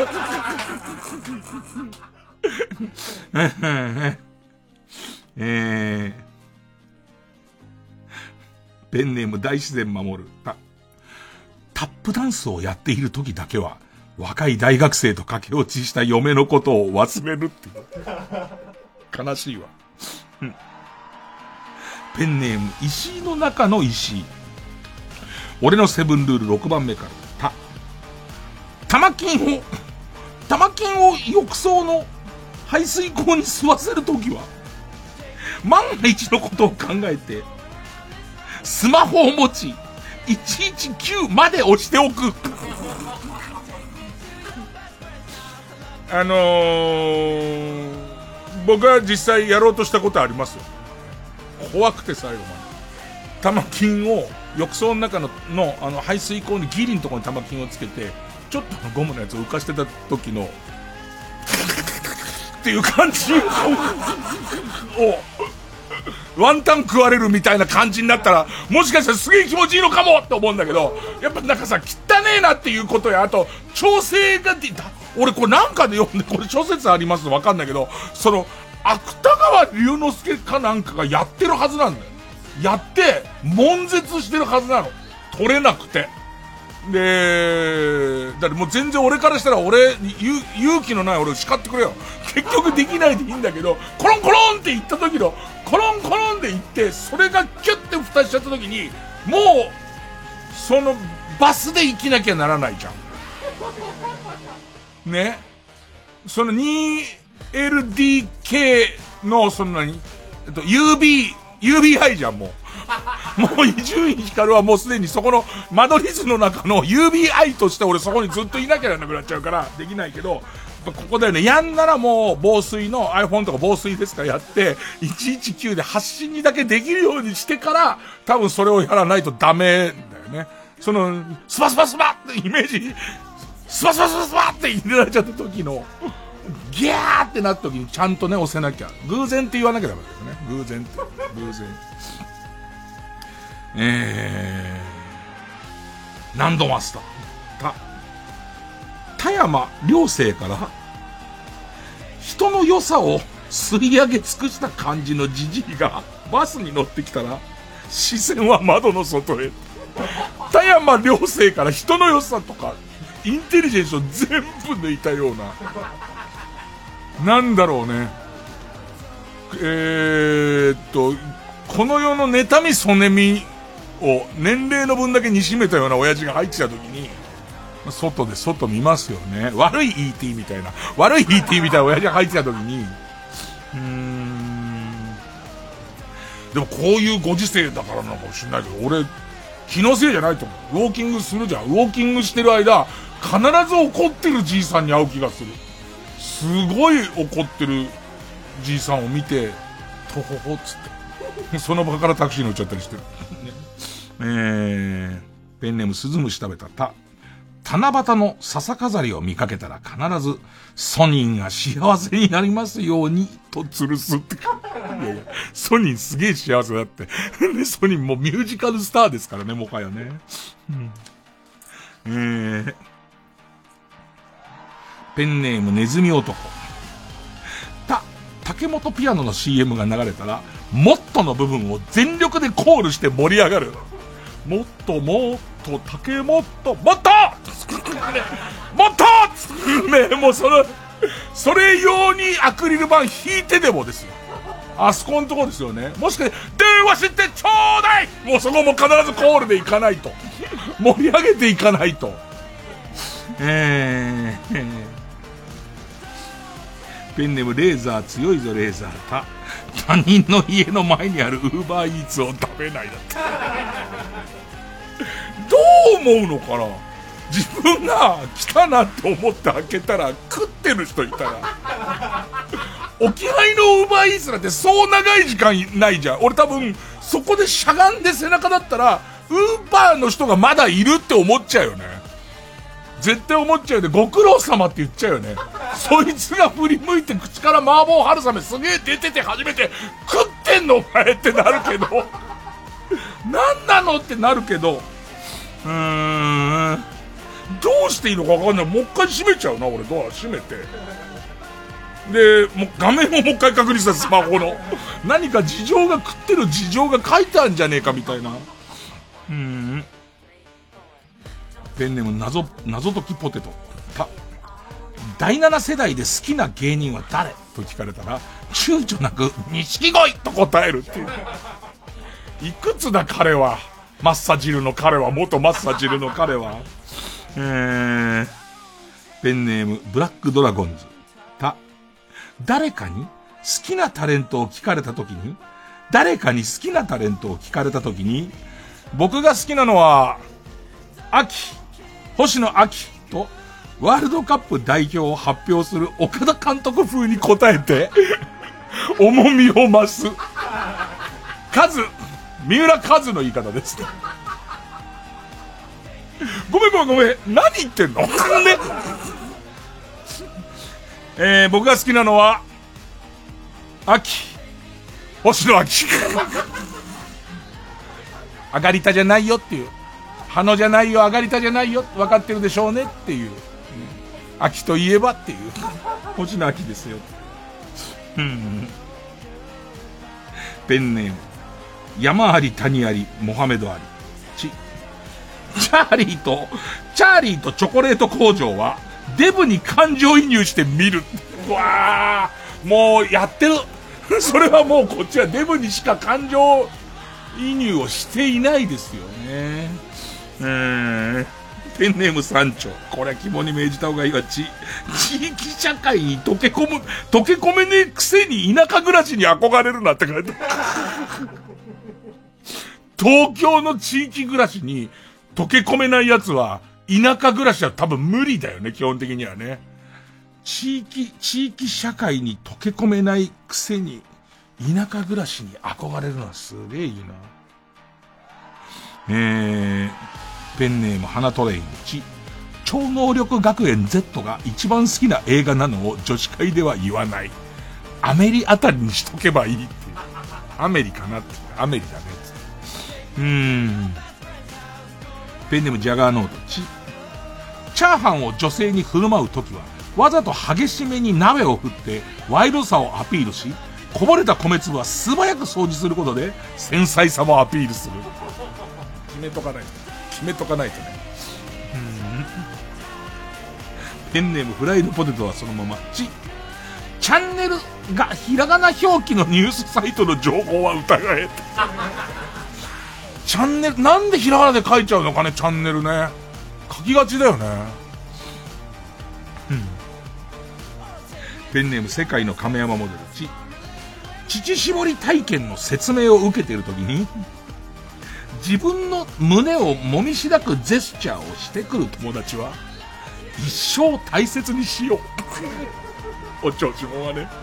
もしくは、その、えー、っと、農家の人が、牧場の人がこうやってやりながらやってる、そのリズムに合わせてちっちゃい声で、あん、あん、あん、あんって言ってくれる友達。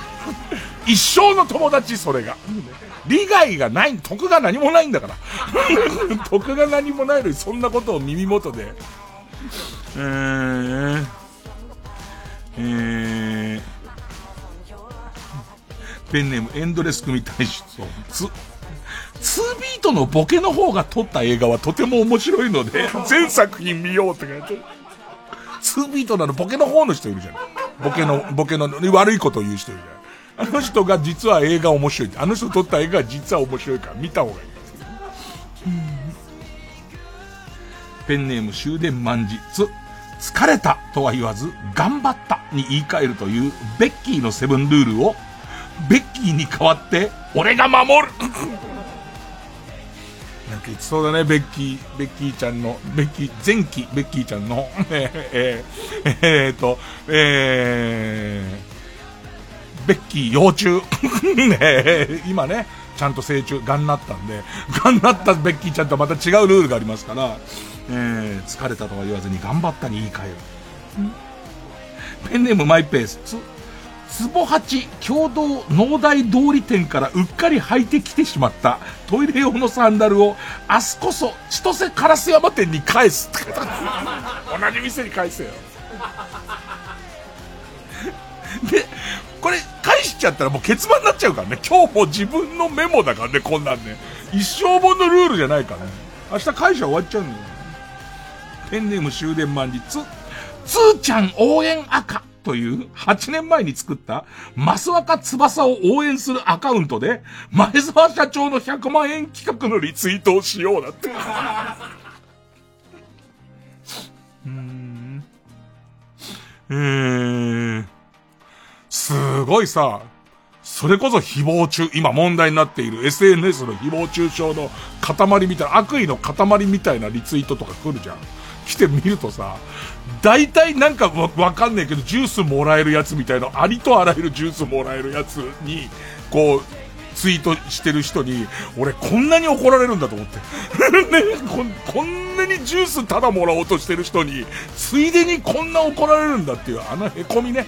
ねえ、ー、ペンネーム、世界の亀山モデル。だんだんわかんなくなっちゃうこれは、セブンルールの6番目のルールですよね。て、天使を描くときは、チンコ小さく、金玉大きく。チンコ小さく、金玉大きくサイゼリアの壁とかにも書いてありますけど、よく見てください。大体チンコ小さく、金玉大きくなんですからね。だから、チンコ1、金玉3、羽5ですよね。大きさっていうことで言えば。それぐらいの大きさじゃないとね。これ逆に書いちゃうと、チンコ5、金玉3、羽1にしちゃうと、もうただのポコチンの大きい裸の人だから。肩甲骨の張っているポコチンの大きい裸の人の絵だからね、そうなっちゃうとね。なんですよね。えペンネーム、俺の青春はこれからだ。と。どん兵衛、どん兵衛のうどんとそばを交互に食べるようにして、食生活は偏らないようにする。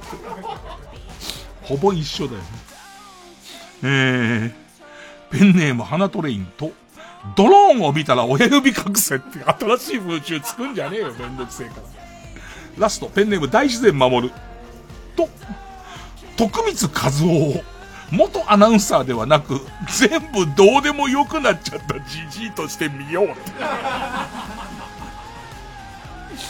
全部どうでもよくなった、よくなっちゃったじじいとしてあのバスのやつ見ると、しっくりくるよね。レジ前でお菓子食っちゃってる時とか、すごいしっくりくるよね。えー、ということで、つえーなつえーよ。セブンルール。ねえ。さあ、続いてはこちら。直そうひどすぎる私の偏見カルタ春を愛するは心清き人えー、言ってきますよ。偏見です。自分の中に人間ね、偏見がないなんて嘘つきですよ。偏見があるんですよ。あることを自覚しないと、えー、っと、きちんとした生活は送れないんです。これは偏見なんだ。これから、そういう目で人を見るのやめようって誓うためにカルタにしました。えー、和、一文字です。ペンネーム豆腐小僧。和。渡辺まりなさんは、元おにゃんこクラブのメンバーと連絡を取らないようにしている。でも出ないよね。おにゃんこ何人みたいな番組には出ないよね。初心者のティラピスは出そうだよね。なんかね。出そうだけど、台湾の美味しい隠れ家風のカフェは出てもおにゃんこのやつは出なそうです。いや、偏見じゃないかそれは偏見、たまたまじゃないかなんかね連絡は取ってると思うよ。ねうん。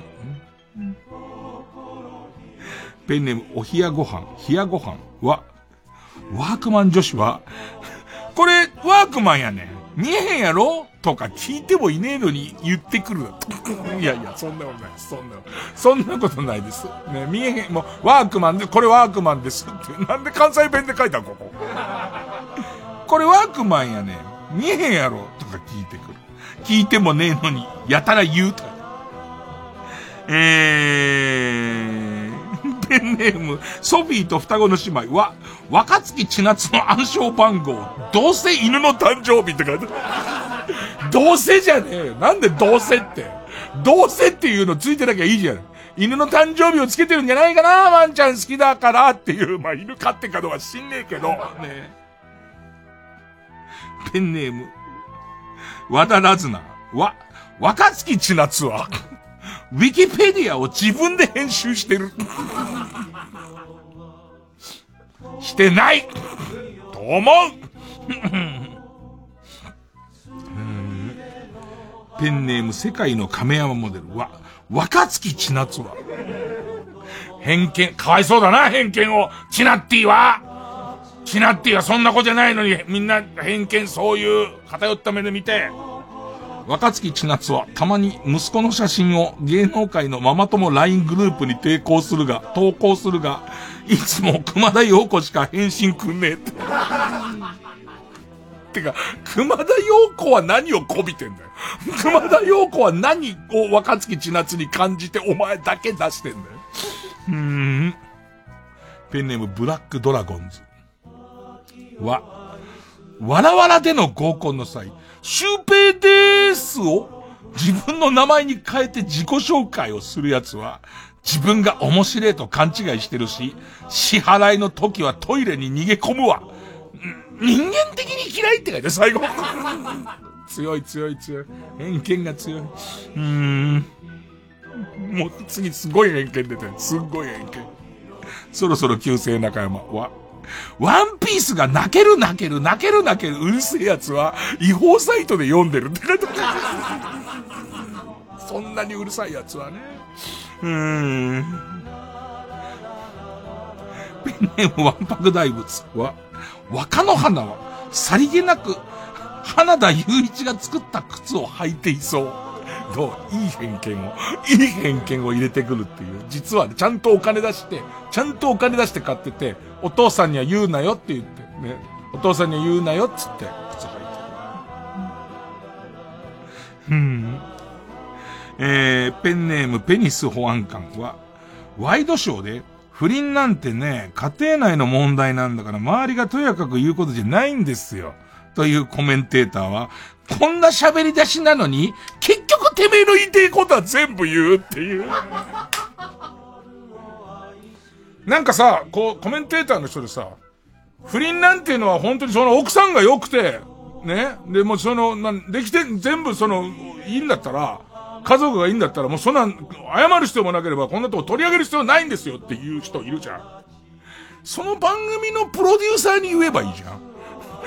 ね、その、その番組取り上げなくていいっていう話を、なんでそこで僕はこんなに分かってますみたいな感じ言うのっていう。お前地形とこにいるだろっていう。来るなり言えよ、朝の打ち合わせで。これやんなくていいと思うって言えやいのに、まあ言わないよ。そういうショーだから。ワイドショーっていうのはそういうショーだからね。えー、ん、ペンネーム、キャンディーウォーホール、和田明子は、和田明子はですよ。和田太子と言っても振り返る。それ振り返るだろ。てめえしかいない廊下の後ろから、和田行こって言ったら絶対振り返るだろ、それは。偏見でもなんでもないよ。あー、ペンネームジョーカーバーチューは、ワンダーフォーゲル部の女子は野ぐそに抵抗がないって書いてある。ひどい話ですよ。ひどい話で。よっぽど俺の方が野ぐそに抵抗がないですから、僕は。基本的には。あのー、野ぐそ、ちゃんとズボンを下ろして、ちゃんと、そのあたりの、の人がいないかどうか見つしてる野ぐそのことを、僕はある意味野ぐそだとは思っていない。それは僕の統計の中では普通の配、配分、普通の配分として配分っていうね、排便、排便ね。排便っていう、普通、通常排便の中に入れてますから、全然ね。えー、えー、ペンネーム、みーこちゃんそばは、湧き水を飲みたがる人は、手首にパワーストーンのブレスレットをつけている。ペンネーム、カナダからの寿司ネタは、綿菓子の主成分は夢。うーん。えー。チナッティ。チナッティって呼んでんの俺だけ？ねえ、若月千夏をチナッティって今呼んでんの俺だけシラフで。シラフでチナッティ。俺は呼んでいこうと思ってる。むしろ、向こうが呼んで欲しくないだろうけども、チナッティって呼んでいこうと思ってる。えー、その若月千夏さんと同じで、わーで偏見をいっぱい持たれてたタレントさんがいます。ね、えー、ペンネーム古いピエロは、和田まんじゅうは、童貞顔なだけで、実際結構言っている。どうですかね？どうですかね？悔しいですね、それはちょっと。えー、ペンネーム、ボブサップ。和田まんじゅうさんって、言い方どっち？和田まんじゅう和田まんじゅう？名前だから和田まんじゅうだよな。今度確かめ、確かめとく。ね。え、イントネーション辞典ある？イントネーション辞典に乗るほどじゃないよ、まだ、和田まんじゅう。和田まんじゅうさんって、可愛いじゃないですか、とか言い出すタレントが、きっとこの先、必ず現れるから気をつけろ、とか。現れる、現れるよね。あ、もう絶対草薙くんは現れてるでしょ草薙くんが私、いや、みん、これもさ、みんな変って言うんですけど、草薙くんが私、ドストライクなんですっていうやついるよね。あの、地下アイドルよりも、もうちょっと羽化仕掛けてるグループの中に絶対いるでしょ。で、わ、ニコルンとかやってきてる？やってきてるか？そうか。やってきてるか。やるな、あいつ。和田まんじゅう誰が密結かな？和田まん、難しいとこだな、でも。和田まんじゅう行く、行くとまたちょっと違うのかな？なんか冴えない静かな子っていうのに、もういいファン乗ってるよね、和田まんじゅう。そうすると和田まん、毒まんじゅうの可能性あるよね。その和田まんじゅうに手つけた時に、喉詰まらせる可能性あるよね。うん。ペンネーム山田さん号は、和田まんじゅうには悲しい過去があるって書いてある。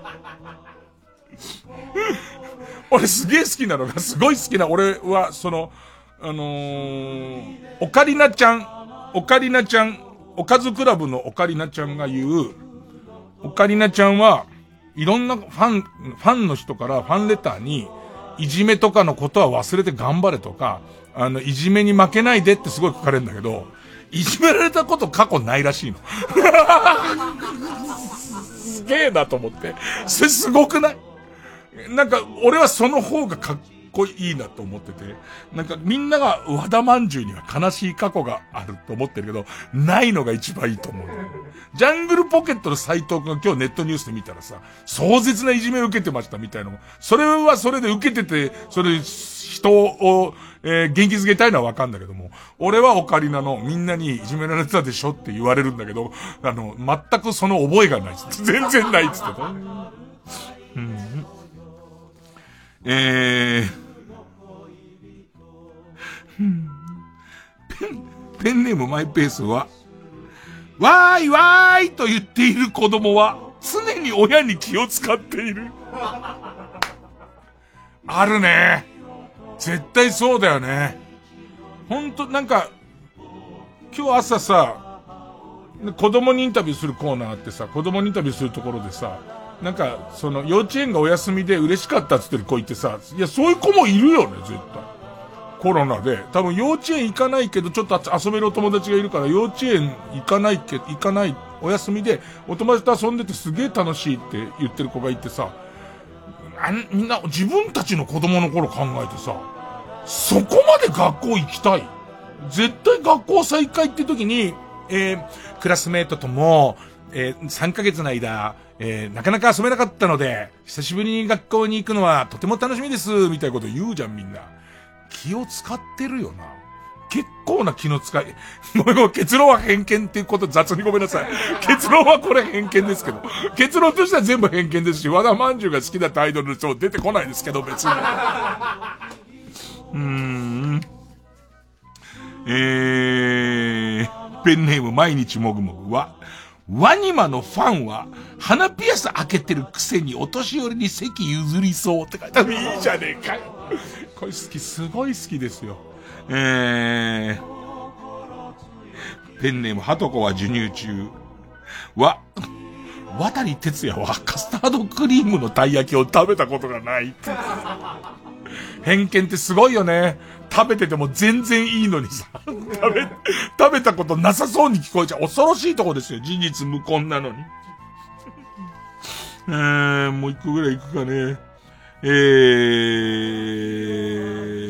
ーっとね。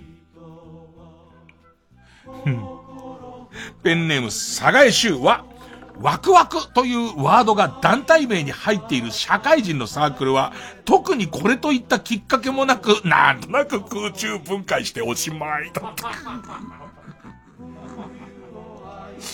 えー、今日も偏見がひどいよさあ、えー、まあこれいい勝負じゃないですか、相当。えー、リスナー投票で勝ち残るカルタを決めます。勝ったと思う方のカルタが、俺のセブンルール6番目カルタなら、メールの件名にカタカナで、セブン。えー、直そうひどすぎる私の偏見カルタなら、メールの件名に漢字で、偏見と書いて送ってください。メールの本文の方には、住所、氏名、年齢、電話番号を書いて、これからかかる曲の間に送ってください。投票は1人1回です。えー、抽選で3名様にバカ力カードをプレゼントします。メールアドレスは、baka.tbs.co.jp。baka.tbs.co.jp です。曲、米津玄師で関連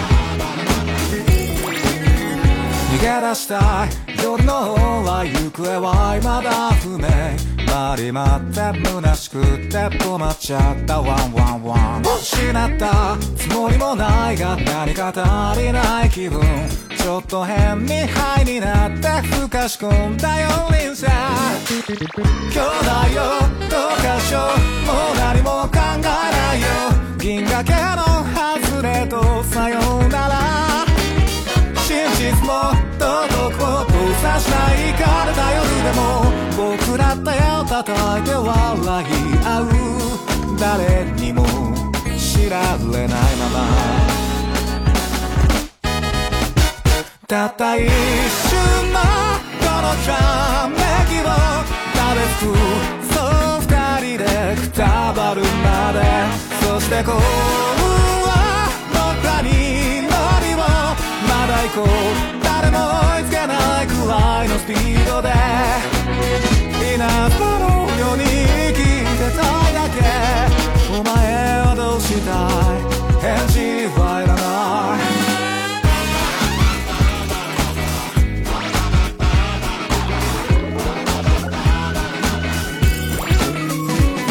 転がした。車窓と小けど気は未だ不明。邪魔くさくてイラついて迷い込んだ。ニャンニャンニャン。こいらで落とした財布誰か見ませんでした。バカみたいについてないめっちゃ貸してくれ。ハイウェイさんよ相棒もう一丁。漫画みたいな喧嘩しようよ。シャレになんない。怖いのやつをお試しで正論と暴論の分類されで消えしない街を抜け出して互いに笑い合う目指すのはメロウなエンディング。それは心臓は切なにラスもの追いかけた途端に見失っちゃうのきっと永遠探し回るのも悪くはないでしょう。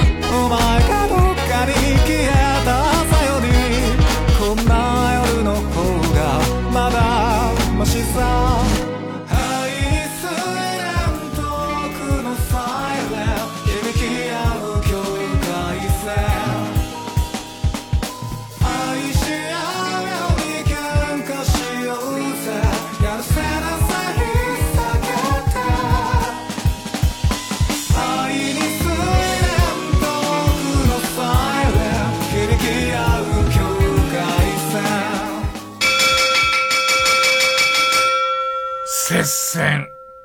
俺のセブンルール6番目カルタ。467票。直そうひどすぎる私の偏見カルタ。459票。勝ったのは俺のセブンルール6番目カルタまあ、両方良かったから、ただなん、なん、そうね。これで、えっ、と、俺のセブンルール6番目カルタ勝ちましたから、な行行きます。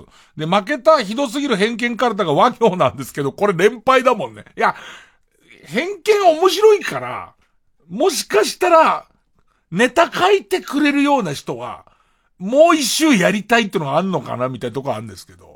ただこれうっかり負けると上がらず終わるっていう展開になりました。さあ、俺のセブンルール6番目カルタにチャレンジするのはこちらです。今日のサソリ座12位カルタ。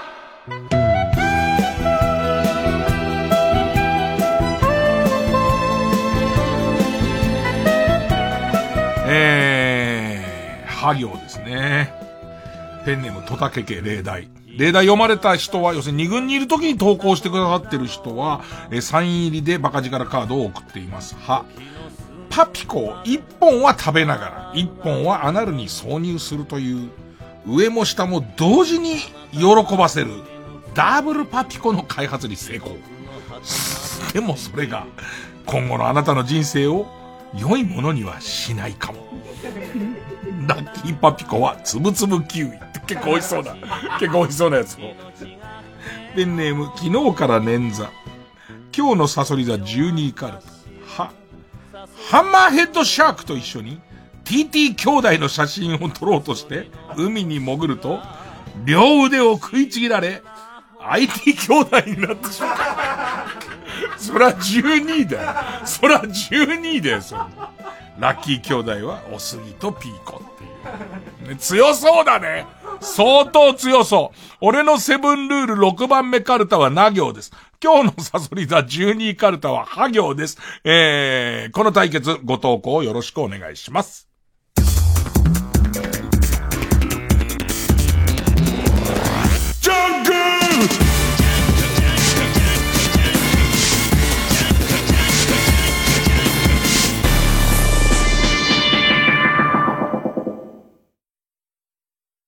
ラジオが好きっていう人増えてきたよね。僕も好き。なのに、アプリの耳タブは知らないっておかしいと思う。耳タブ？ある漫画の大ファンだったら、同じ作者の他の作品知ってるよね。確かに。あるバンドの大ファンだったら、同じメンバーの別名義の活動知ってるよね。そうだね。ある映画の大ファン。わかった。ダウンロードする。音声ガイドアプリ耳タブでは人気ラジオパーソナリティたちが街歩きやミュージアムをディープに解説しています。ある小説。ちょっと、耳タコできちゃう。毎週金曜夜12時からのマイナビラフターナイトでは今注目の若手芸人を紹介していますゆうザトウイチ見て泣きますすごい大人空っ歩だよ入れてこいマイナビラフターナイトは毎週金曜夜12時から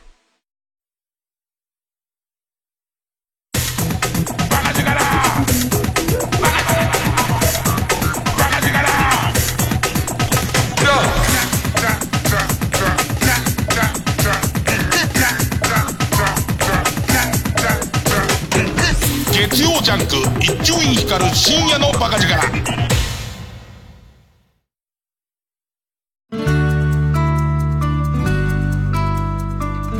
ここでラヒキの始まりの歌をお聴きください。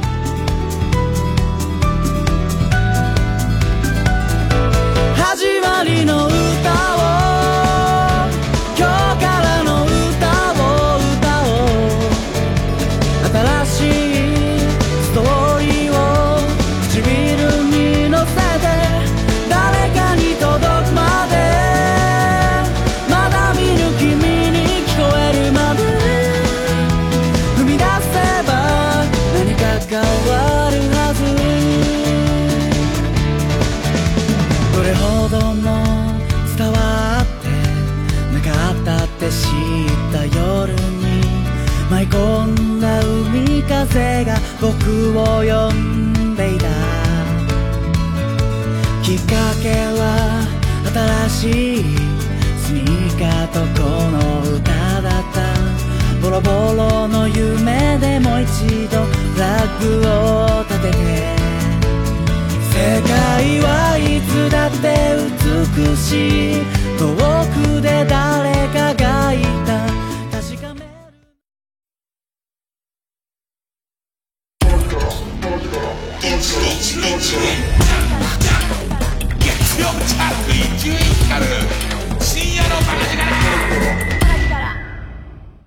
あの歌はこう聞こえたらもうおしまいコーナー army cruise, army いろいろストレス溜まってますからね。えー、いつもだったら名曲にしか聞こえないのに、変な歌詞に聞こえちゃうこともあるんでしょう。えー、じゃあいただいたやつをいきますよ。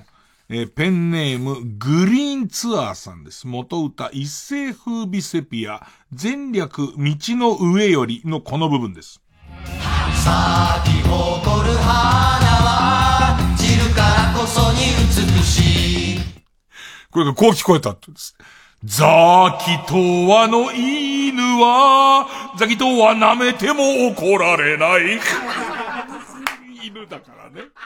羨ましいと思っちゃったのかな羨ましいと思っちゃったのかな？ロシア、ロシア、それ、それっつって。もうそれでね、聞こえちゃったんだしょうがないよね、これね。えー、ペンネーム大自然守る。元歌、尾崎豊15の夜の夜によってこの部分。15の夜これこういう風に聞こえたんです。同様のテールデニーロの方ですね。デニーロのモノマネの方ですよね。えー、ペンネーム、鴨志田四郎。元歌、トンボのメガネのこの部分です。トンボのメガネは水色メガネなんでしょうね、今都会であんまこう、トンボを見かけることも少なくなりましたから、ちょっとこう、えーセピア色の思い出みたいなものが蘇っちゃったんですかね。それがこういう風に聞こえました。潰れたラブホの三角木馬。跡地にね。跡地のところに結構使い込んだ三角木馬があったのかな解体中のところに。結構、え、SM 系のプレイもしたんだっていうことが、なんか分かったのかなうん。えー、ペンネーム生ウニさん。元歌、都春美、あんこ椿は恋の花。この部分です。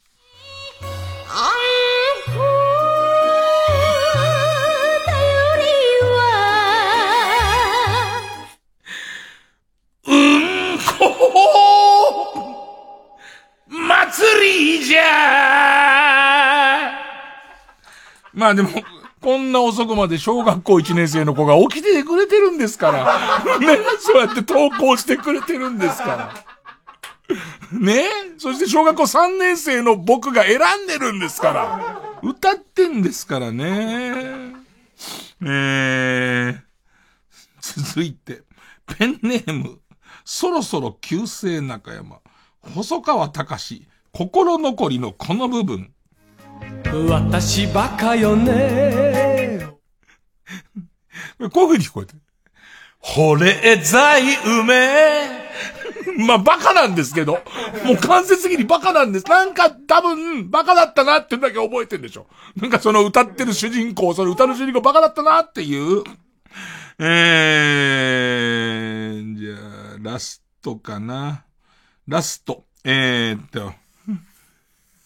ペンネーム、釧路ダンディ、元歌、高橋洋子。残酷な天使のテーゼのこの部分です。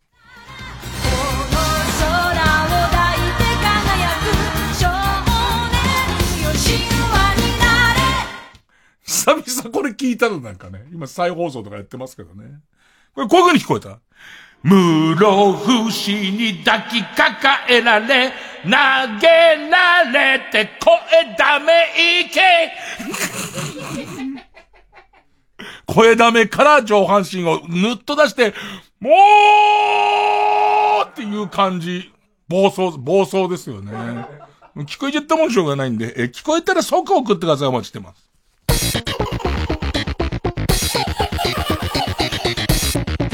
一流ミュージカル深夜のバカ力。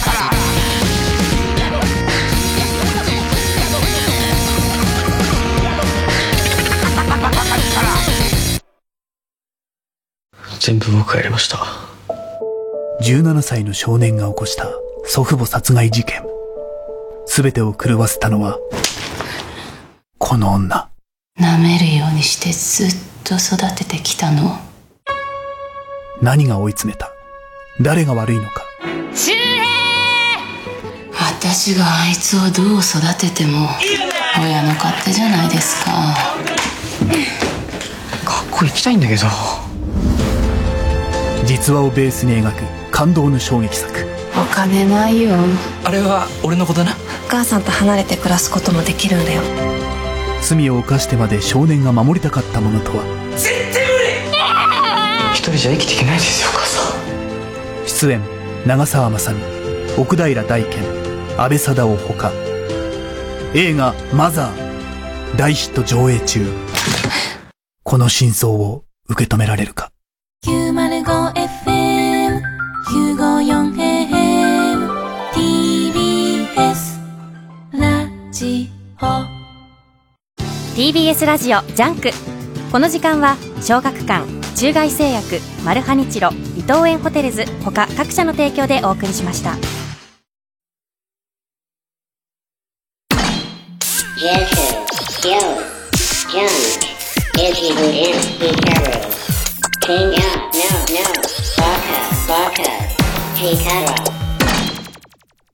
あのー、事務所大変だなって事務所って大変だなと思ったのが、木下ゆきなさんが芸能活動を再開すると。